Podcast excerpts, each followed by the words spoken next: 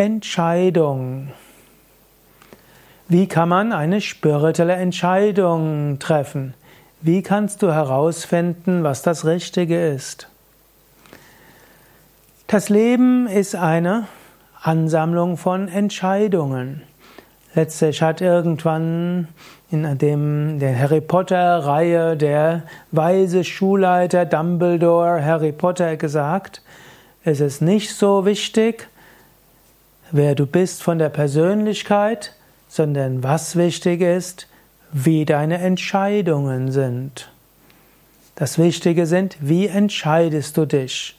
Und daran ist es ausgerichtet. Ich nehme jetzt da an, dass du ein spiritueller Mensch bist und dass du dich gerne spirituell entscheiden willst, das Gute tun willst. Und da gibt es ein wunderschönes Werk, nämlich die Bhagavad Gita, wo Krishna, der Lehrer, dem Arjuna sagt, wie kann man gute Entscheidungen fällen. Die ganze Bhagavad Gita ist letztlich ein Gespräch, ein, man könnte sagen Beratungsgespräch, ein spirituelles Beratungsgespräch, wo Krishna dem Arjuna sagt, wie er sich entscheiden kann. Zunächst im ersten Kapitel ist Arjuna verzweifelt, er weiß nicht, was das Richtige ist. Und so um eine Entscheidung zu treffen zu können, ist erstmal wichtig, dass du erstmal weißt, es gibt ethische Gesichtspunkte für meine Entscheidung und es ist nicht klar, wie ich mich entscheiden soll. In vielerlei Hinsicht ist ja vieles klar, da musst du dich auch nicht entscheiden. Du machst das, was zu tun ist, so gut wie du kannst und du bringst alles Gott dar. Aber manchmal gilt es auch, dass man sich entscheiden muss. Dann im zweiten Kapitel sagt Arjuna, sagt Krishna dem Arjuna, mach dir nicht so viel Sorgen um die Entscheidung. Denn letztlich die Tiefe deines Selbst ist unberührt. Egal was du tust, in der Tiefe deines Selbst wirst du nicht berührt von dem, wie du dich entscheidest. Also auf der einen Seite ist wichtig, dass du weißt, deine Entscheidung ist wichtig, aber sie ist auch nicht zu wichtig. Dann empfiehlt Krishna dem Arjuna, wenn ich das Ganze jetzt etwas verkürze, im sechsten Kapitel, meditiere. Wenn du meditierst, wird dein Geist ruhig. Und dann kommt von innen heraus die Entscheidung. Daher empfehle ich immer, wenn du vor einer wichtigen Entscheidung stehst, dann meditiere mehr. Komme vielleicht mal eine Woche in den Yoga Vidya Ashram oder meditiere zweimal am Tag eine halbe Stunde oder eine Stunde. Ist die Entscheidung wichtig, dann solltest du in der Lage sein, dir dafür etwas Zeit zu nehmen. Dann in den nächsten Kapitel empfiehlt Krishna dem Arjuna, bete. Wende dich an Gott. Bitte um Führung. Du kannst zu Gott sagen, zeige mir, was zu tun ist, sende mir dein Licht und deine Wahrheit, dass sie mich leiten, oder nicht mein Wille, dein Wille geschehe. Oder du kannst zu Gott beten und sagen, oh Gott, ich stehe vor der in der Entscheidung. Ich könnte das machen, ich könnte das machen. Bitte sage mir bis dann und dann, was zu tun ist.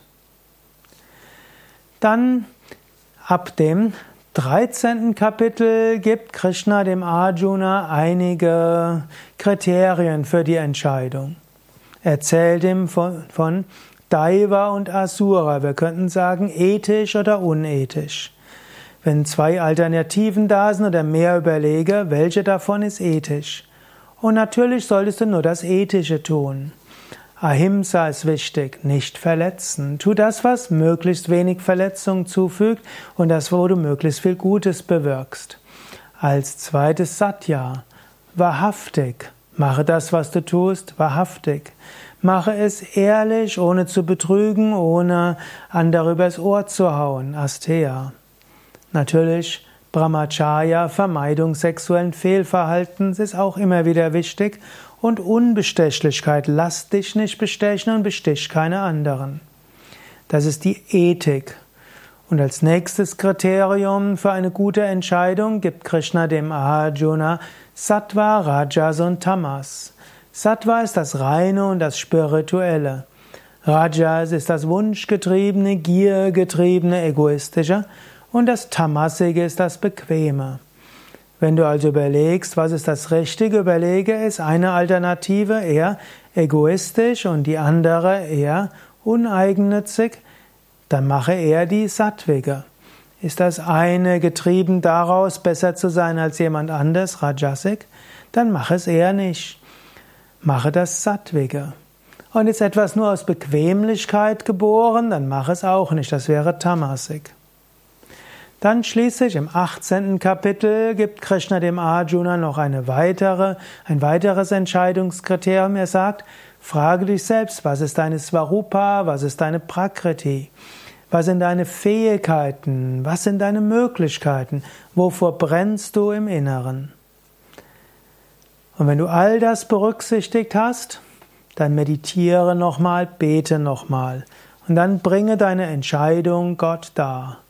Und dann in aller Demut sage, oh Gott, nach bestem Wissen und Gewissen habe hab ich mich zu dieser Entscheidung durchgerungen. Ich will sie tun, für dich, für das Wohl der Menschheit, zum Guten von allen. Wenn du so dich entscheidest, dann hast du dich sicher richtig entschieden. In der Karma-Lehre wird auch gesagt, wenn du ethisch dich entscheidest, kannst du dich nicht falsch entscheiden. Du kannst dich nur für das entscheiden, für das Karma da ist. Und selbst wenn etwas gründlich schief geht, heißt das noch lange nicht, dass du dich falsch entschieden hast. Vielleicht musstest du Scheitern erleben. Und auch das war dann eine richtige Entscheidung, dich für, so zu entscheiden, dass dieses Scheitern erlebbar wurde. Und letztlich langfristig wirst du dich immer mehr von Gott gefühlt fühlen geführt fühlen und du musst immer weniger selbstbewusst entscheiden.